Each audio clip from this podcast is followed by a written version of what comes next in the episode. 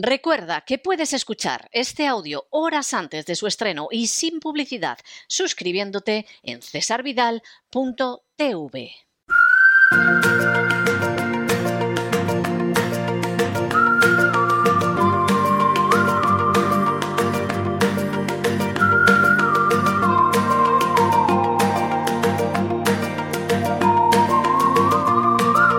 La economía que se fue con Roberto Centeno.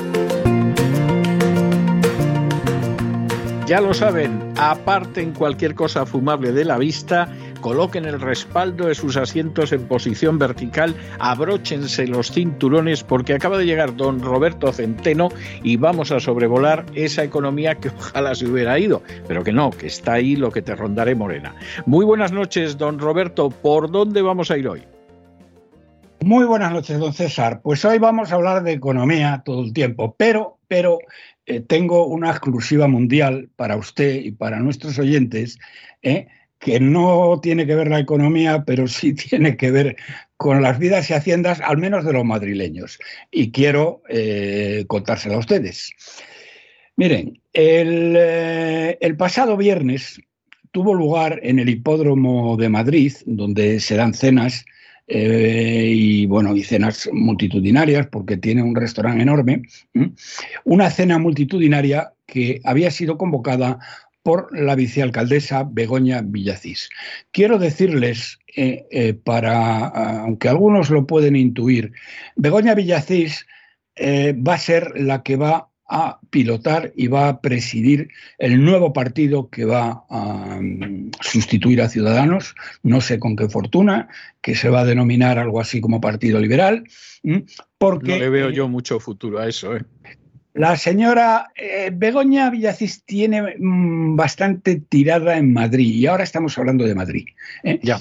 Entonces, eh, Arrimadas, eh, la señora Arrimadas, pues se retira. No, no es que la vayan a echar, pero bueno, pues supongo que le darán una escoba y un cubo para que limpie la sede de, Madrid, porque está fuera, porque la verdad es que ya no hay por dónde coger a la cantidad de barbaridades. Por tanto, piensen ustedes, eh, consideren a Begoña Villacís como la líder de ese partido que puede desaparecer a la primera de cambio o a lo mejor o a lo no. Eso ya lo veremos dentro de unos meses. Eso ya se verá. Sí. La, vicealcaldesa, Begoña Villacís, eh, fue la que convocó y había 300 militantes de, Madrid, de Ciudadanos, que es bastante, ¿eh? para, para, ser de Madrid, de Madrid, de la gente que, vamos, de la gente que está al pie del cañón. Eh, primero estuvieron discutiendo su futuro y eh, el consenso al que llegaron es el que he indicado antes y es que van a refundar el partido, ya no se va a llamar Ciudadanos y se va a llamar, eh, se va a llamar Partido Liberal. Bien, pero la noticia, la, noticia, la exclusiva mundial es que aparte de este tema principal de la reunión, del futuro de Ciudadanos, eh, doña Begoña se despachó a gusto contra el alcalde Almeida. Al, que calificó de unas palabras que yo no había escuchado entre políticos. ¿eh? La calificó, de, y menos socios, ¿eh? al que calificó sin ambajes de traidor y nepotista, que intentaba gobernar Madrid como si fuera una finca y que trataba de promulgar textos y ordenanzas oficiales en su beneficio exclusivo y el de sus secuaces.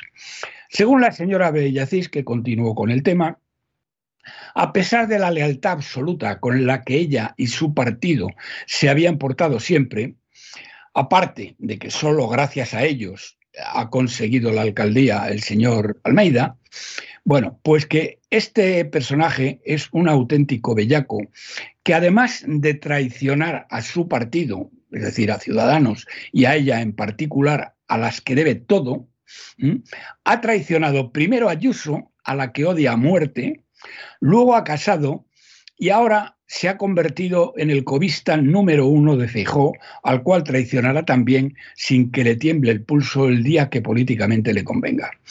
Hace una semana. ¿Eh? Qué bueno, no está mal el comentario, ¿eh? Bueno, bueno, es un comentario devastador. Bien, hace unas semanas después de celebrar el tercer aniversario, eh, se celebró el tercer aniversario de la coalición, es decir, del nombramiento de Almeida como alcalde, que convirtió a Almeida en alcalde, pues el señor Almeida esperó a que Villacís abandonara el acto y se reunió con unos periodistas y con una desvergüenza realmente asombrosa, aunque en él nada es asombroso, se desdijo de todas las alabanzas que había pronunciado minutos antes, porque claro, minutos antes Don César, queridos amigos, pues estuvieron dando abrazos, diciendo que lo bien que lo habían hecho, claro. lo bien que lo habían hecho, y que gracias a ti, que gracias a ti, y hola don Pepito, hola don José, en fin. Bueno, desdiciéndose de ello minutos después, dijo que lo que quería era gobernar solo. ¿Qué le parece a usted? Bueno, no me pilla de sorpresa. O sea, no me pilla de sorpresa. ¿eh? la señora Villacís, que tampoco le pillaba de sorpresa, ¿eh? Eh, echaba las muelas. Y dijo que tanto el alcalde como el PP lo que pretendían era seguir actuando como una mafia, redactando, pretendían redactar toda la legislación local en su propio beneficio y el de sus enchufados.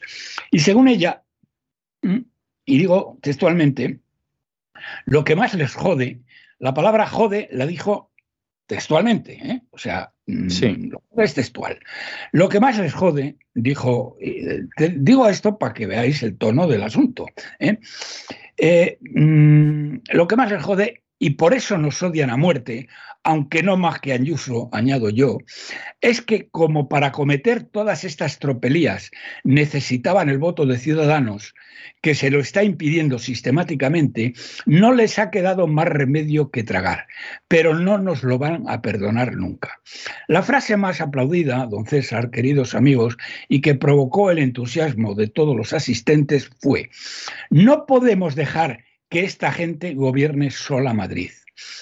Uno de los presentes, eh, que es que me lo comentó, eh, me decía que la situación le recordaba a Leónidas y los 300 espartanos. Hoy en el diario El País hablaban, que hablaban de esto, mm, hablaban de la, de la aldea de, de Asteris y Obelis. Bien, bueno, pero lo que no cabe duda, don César, es que estos 300 espartanos o no espartanos se van a dejar la piel, entre otras razones, porque se juegan las cosas de comer, en que Almeida no saque mayoría absoluta y gobierne Madrid como si fuera un cortijo.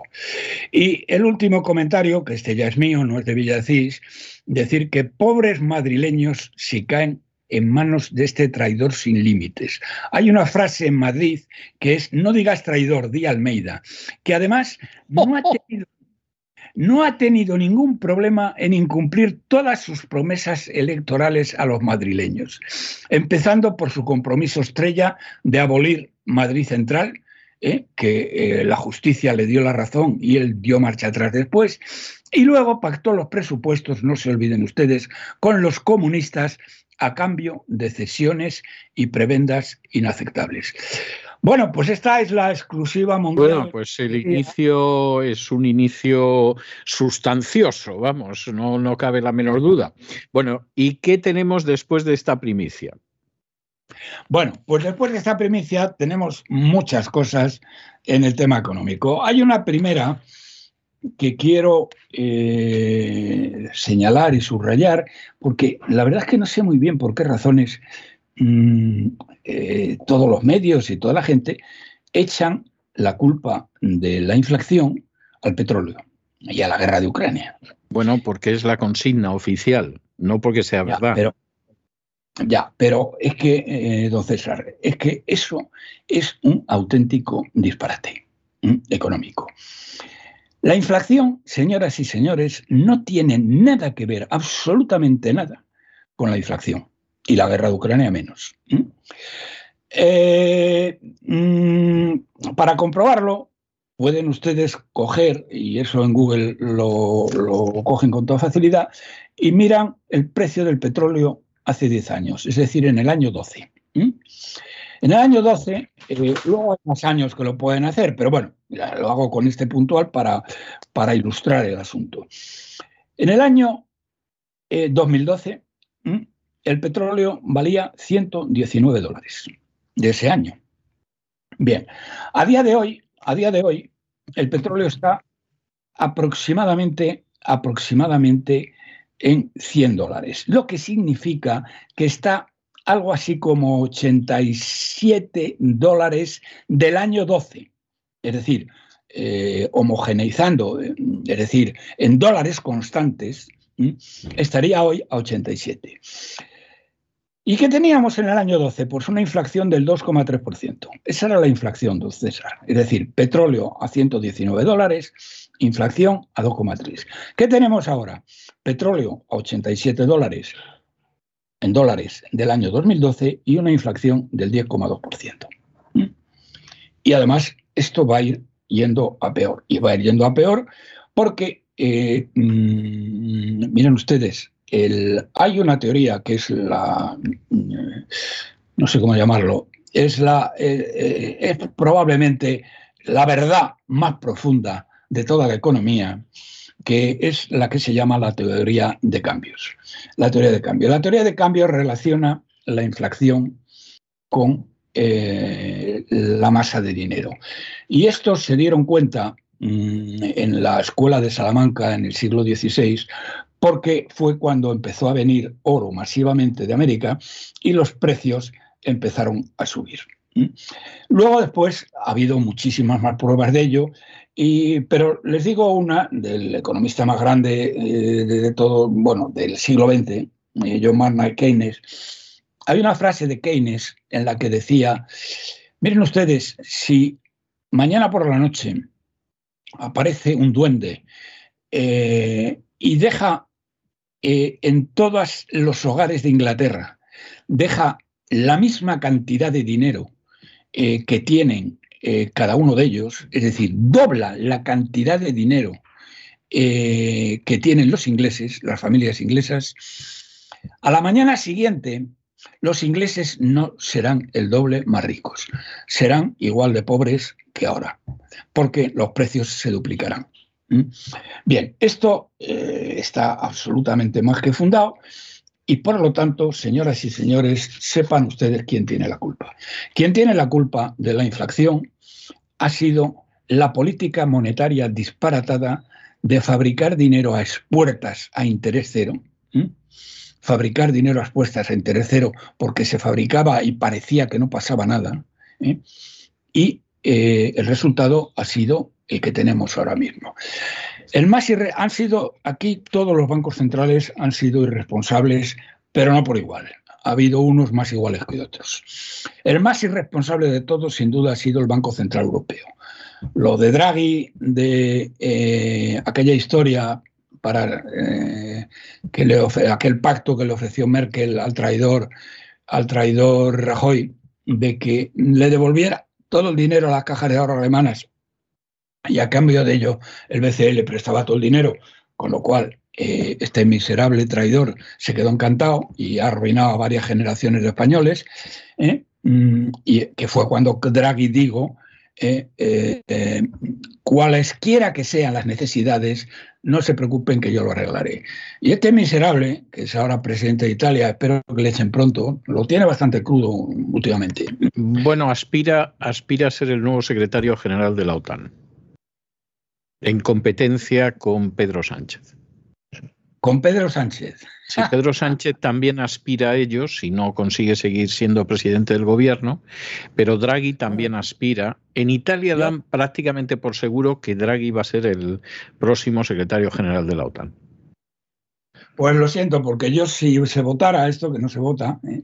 vamos, si alguien me lo preguntara, que no me lo van a preguntar, eh, yo votaba por, por el sátrapa. ¿eh? A ver si ya, lo, que pasa, lo que pasa que el sátrapa, como usted lo llama, infamando injustamente a los sátrapas persas.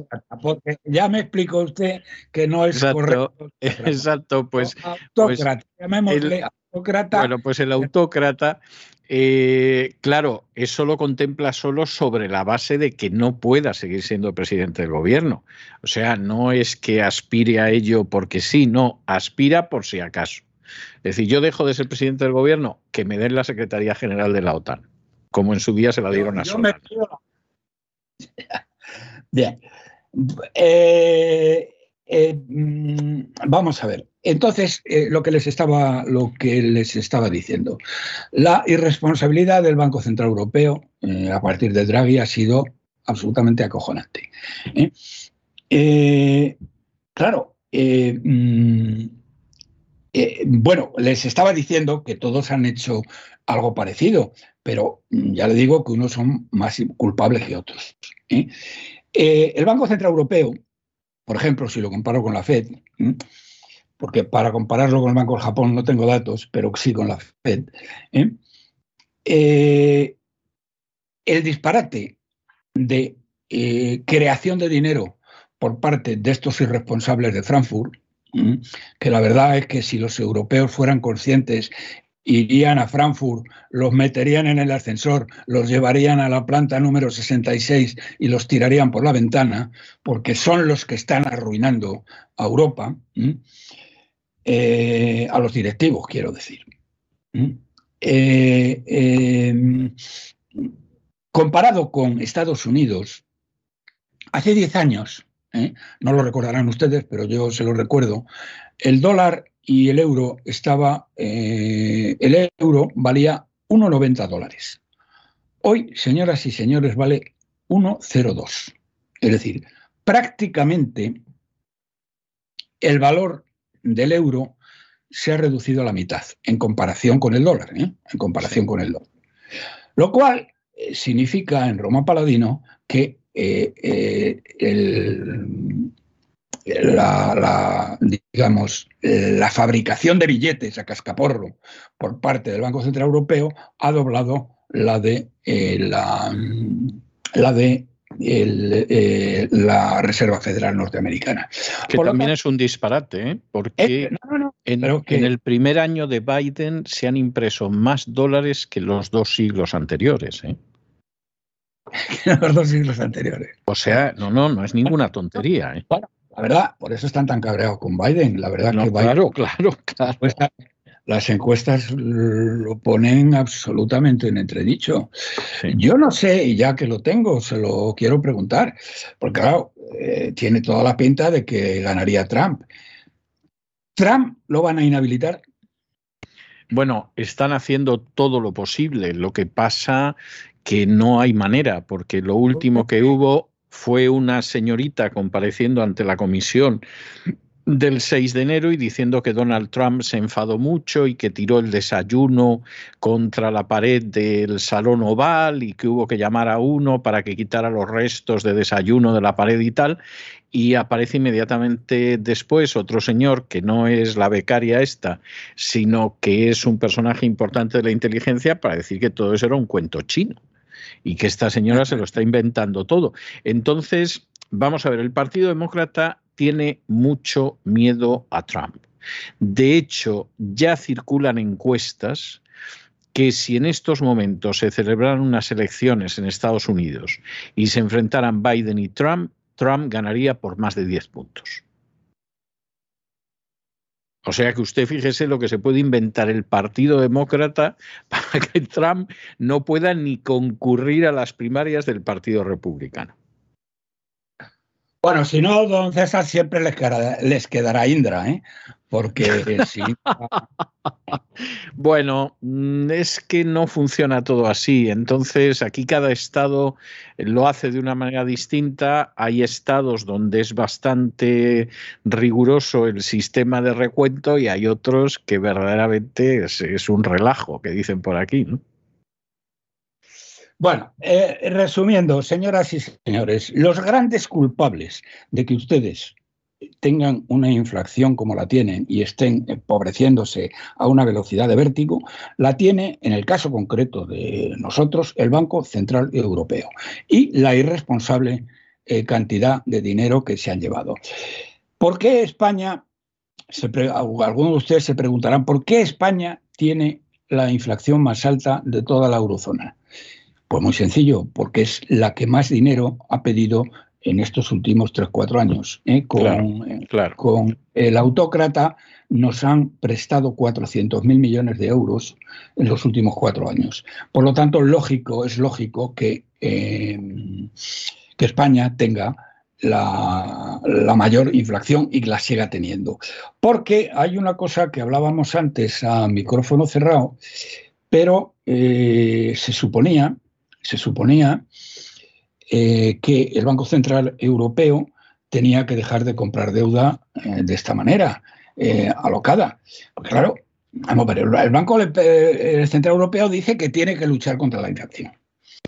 Pero ni sube los tipos de interés, que, eh, bueno, que, es una medida, pero no es la medida, y tendría que cortar radicalmente, reducir radicalmente la masa monetaria. Eso es lo que tiene que hacer para bajar eh, la inflación. Y no solamente no lo está haciendo, ni está rebajando la masa monetaria, ni está eh, subiendo tipos de interés y sigue comprando deuda soberana. Yo, don César, eso es lo que usted decía que iba a suceder. Yo no se lo discutía a usted y digo, hombre, no creo que sean tan irresponsables. Bueno, pues sí son tan irresponsables, don César. Sí, sí, o tan malvados. O tan malvados, sí, no sé cómo llamarlo. ¿Mm? Sí. Porque claro, eh, fíjense ustedes lo que estoy diciendo. Estoy, ustedes lo están viendo todos los días. Tenemos una inflación oficial de 10,2%, que no es el 10,2%, que, que, es mucho más. El otro día salía en, en, una cadena de televisión de las grandes, lo cual no deja de ser curioso, una serie de comparaciones que le dejaban uno helado. Concretamente, me llamó la atención el gazpacho.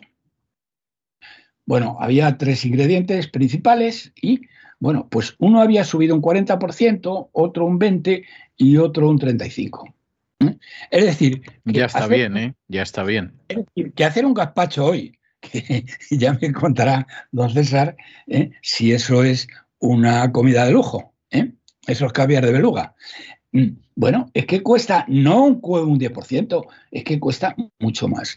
Luego hablaban también una comparativa que era muy interesante de los menús eh, ¿cómo se llamaba? De estos menús únicos eh, que eran... combinado, No, no, pero en menú. Es decir, hay una serie de restaurantes. Sí, menú del día, sí, el menú del el menú del día. Sí, el menú del día. Es que había subido un 30%, don César, el menú del día.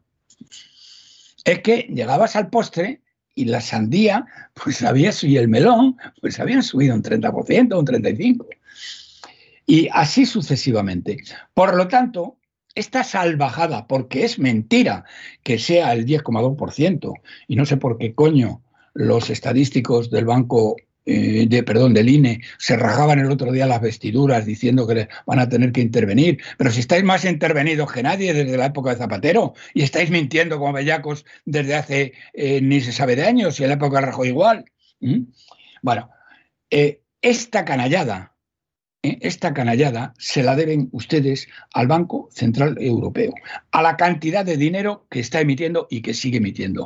Entonces, no me dirá usted que no es para tirarlos desde el piso 65, que es el más alto de la torre, dos torres, son dos torres eh, que, coinciden, que, bueno, que giran y coinciden en Frankfurt.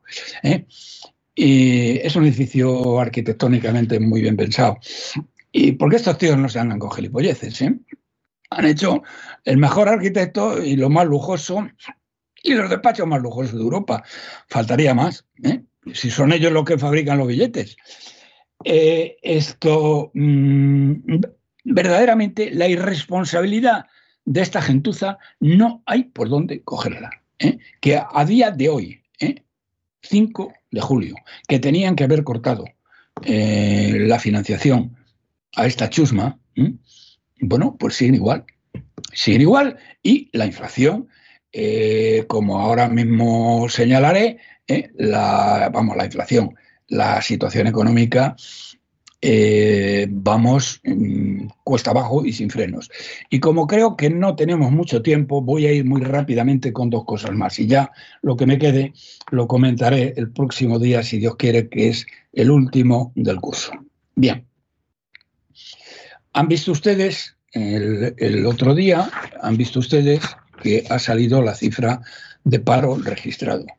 Les he dicho siempre que hablo de paro registrado, y vengo diciéndolo años, el paro registrado es total y absolutamente manipulable, tan manipulable. Y eso por tirios y troyanos, es decir, por el PP y por el PSOE, por el PSOE y por el PP, por el padre del PSOE y por el padre del PP. Porque es muy fácil hacerlo. Tanto es así que ningún estadístico, subrayo, ningún estadístico, ni ningún economista serio toma mm, cuenta, encuesta, eh, vamos, eh, utiliza para nada la cifra de paro registrado. La cifra de paro eh, la cifra de desempleo se mide por eh, la EPA del eh, Instituto Nacional de Estadística. Para que tengan ustedes una idea, la cifra de paro que apareció ayer decía que había bajado a 2,88 millones de parados. La última cifra de la EPA, que salió en abril, hablaba de 3,2 millones, es decir, 320.000 personas más. De hecho, en la EPA había caído, eh, había 100.000 personas paradas más. Bueno, otra de las novedades que nos trae este camelo ha sido el tema de los eh, indefinidos. Eh, que, bueno, que hay montones de indefinidos.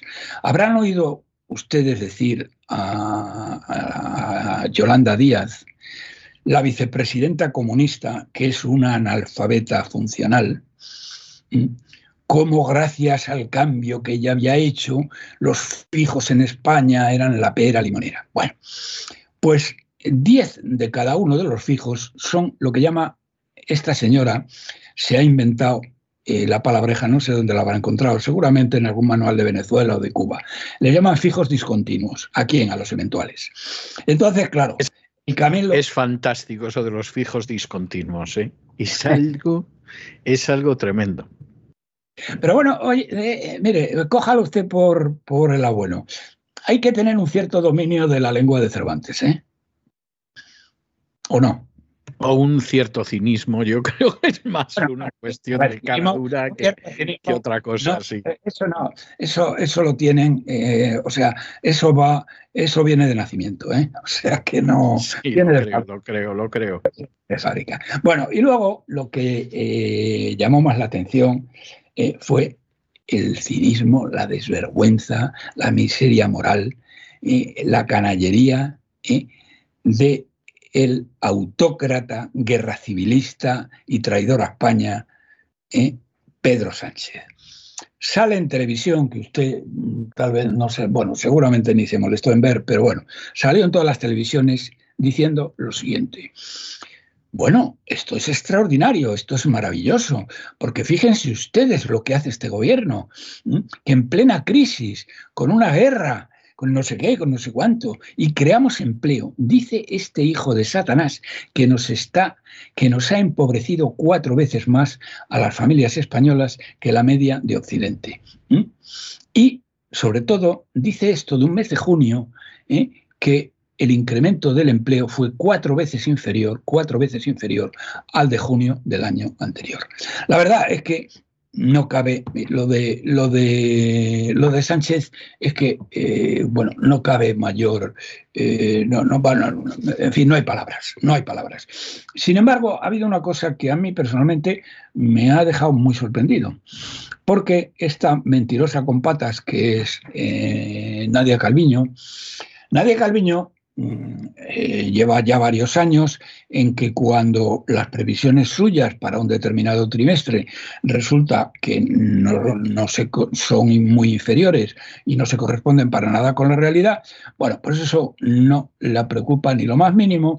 Y dice, bueno, es que este trimestre ha sido que ha llovido poco o que ha llovido mucho o que ha hecho... O que hacía aire o cualquier cosa así. Y tal, pero el trimestre que viene, señoras y señores, se van a enterar, ¿eh? porque vamos a atar los perros con longaniza.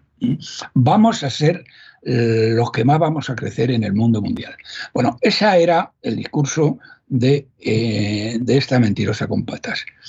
Pero teme aquí que ayer ese no fue su discurso. bueno, hay una cifra que es la cifra de la cifra de, crecimiento del INE, que está del 0,2%, es decir, estamos creciendo en tasa anual al 0,8%. Eh, la señora, la señora Calviño no dijo, no, no, no se preocupen, que después de verano, que era lo lógico, era lo que yo esperaba, después de verano vamos a atar los perros con longaniza. ¿Sabe usted lo que dijo, don César? Ilústreme, por favor, se lo ruego. Que después de verano las cosas van a venir muy mal y mucho peor que en el momento actual. Vaya. Yo verdaderamente me quedé de piedra. Bueno, don César, si esta tía dice eso, pueden ocurrir dos cosas.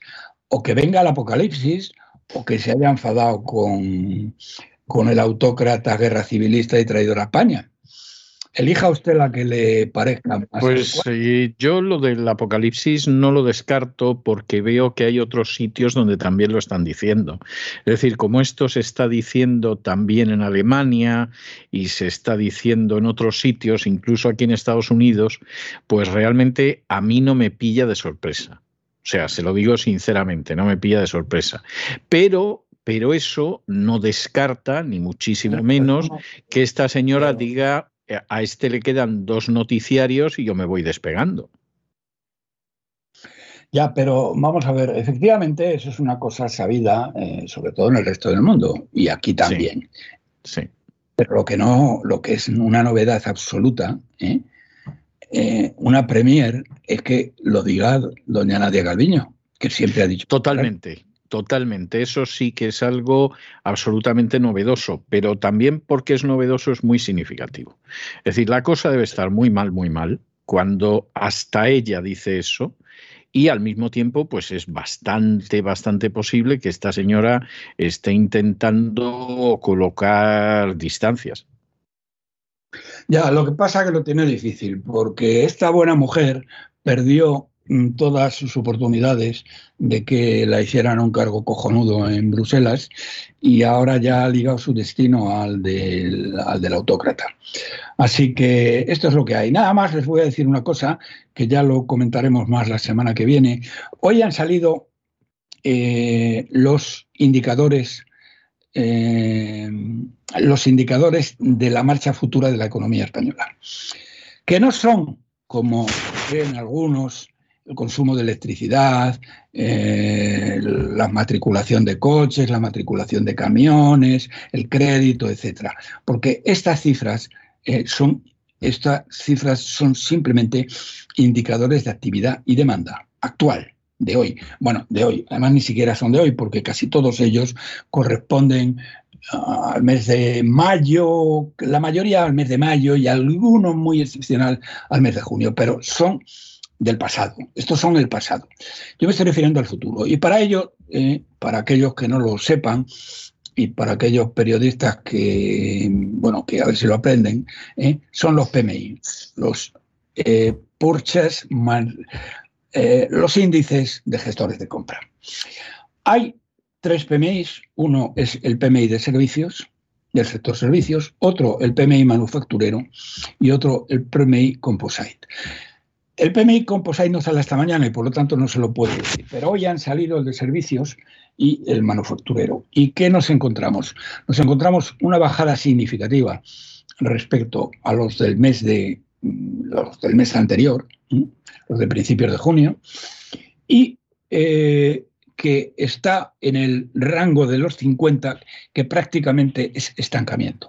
Es decir, lo que nos están diciendo estos indicadores de, eh, situación futura de la economía, que son los PMIs y no otra cosa, los PMIs eh, de servicios, de manufacturero y composite, estos tres, nos están diciendo que España está estancada.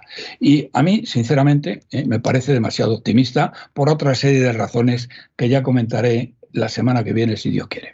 O sea, ¿usted cree que todavía es peor? Sí, todavía es peor porque hay alguna serie de datos eh, que son peores. Por ejemplo, el, manufacturero, que es la producción industrial básicamente, la producción industrial está yendo mucho más para abajo de lo que dice el PMI. Sí, sí. No sé de dónde sacan esto. Estos índices suelen ser bastante serios y bastante fiables, pero yo no entiendo de dónde lo sacan. Pero vamos, que no lo entienda yo no quiere decir que no pueda suceder. Yo creo que la situación concreta, vamos a ver, así como la situación del sector servicios, un 5 de julio, pues, coño, a pesar de todo, está viniendo mucha gente a España. ¿eh? Eh, a pesar de los precios y a pesar de todo lo que ustedes quieran, va, a ser un buen verano eh, económicamente hablando, porque la gente, eh, bueno, la gente está deseando pasarlo bien y divertirse y estar unos días en la playa. Mm, y, por tanto, que el de servicios no sea mm, demasiado malo es creíble. y yo creo que este trimestre será mejor que el primero, pero eh, el manufacturero no me cuadra. Ya veo, ya veo, ya veo. Bueno, pues si no le cuadra a usted, que Dios nos ampare. Veremos el Composite la semana que viene, si Dios quiere, porque ya digo, sale mañana. y nada más y nada menos. Bueno, pues no, no es poco, no es poco, don Roberto. Yo creo que, en fin, ahí queda dicho y, ya iremos viendo. Como dicen los británicos, viviremos y veremos. Bueno, pues yo visto que hoy iba usted empezando todo esto con un tema no estrictamente económico, pero también con repercusiones económicas, y visto que hacía usted referencia a enanos malvados, yo hoy le voy a dejar un tema de enanitos buenos. ¿eh? Que hay enanos malvados no me lo tiene a mí que explicar nadie que he conocido de cerca a alguno de ellos, pero yo le voy, le, le voy a dejar un tema de nanitos buenos, que, es el famoso silbando al trabajar de los siete nanitos de Blancanieves. De la venían camina de diamantes y exactamente pies qué película don César hecha manita aquella yo hecha manita sí cuando ¿eh? hecha con un lápiz y un papel, no ahora que se hace con ordenador, y eso no tiene ningún merecimiento. Eh, la verdad es que Blancanieves y los siete enanitos es una maravilla. Era una obra maestra, además eso no... Una obra, maestra, una maestra no lo niega nadie y bueno, la prueba está en que le dieron el Oscar y junto con el Oscar principal le dieron siete Oscar pequeños por cada enanito a Disney, lo cual creo que, nunca ha pasado y está muy bien. Eso no lo sabía. Sí, sí, es así. Bueno, pues yo le dejo con eso y nos encontramos el martes de la semana que viene, que será la última comparecencia que tenga usted en la voz, porque ya la semana que viene acabamos esta octava temporada, aunque Dios mediante va a haber una novela. Pero hasta entonces, un abrazo muy fuerte, don Roberto. Otro para ti y para todos ustedes, para todos los oyentes. Y con estos compases de los enanitos buenos de Blancanieves, en un mundo donde hay tanto enano malo, sabedlo, queridos niños, pues hemos llegado al final de nuestra singladura de hoy del programa La Voz.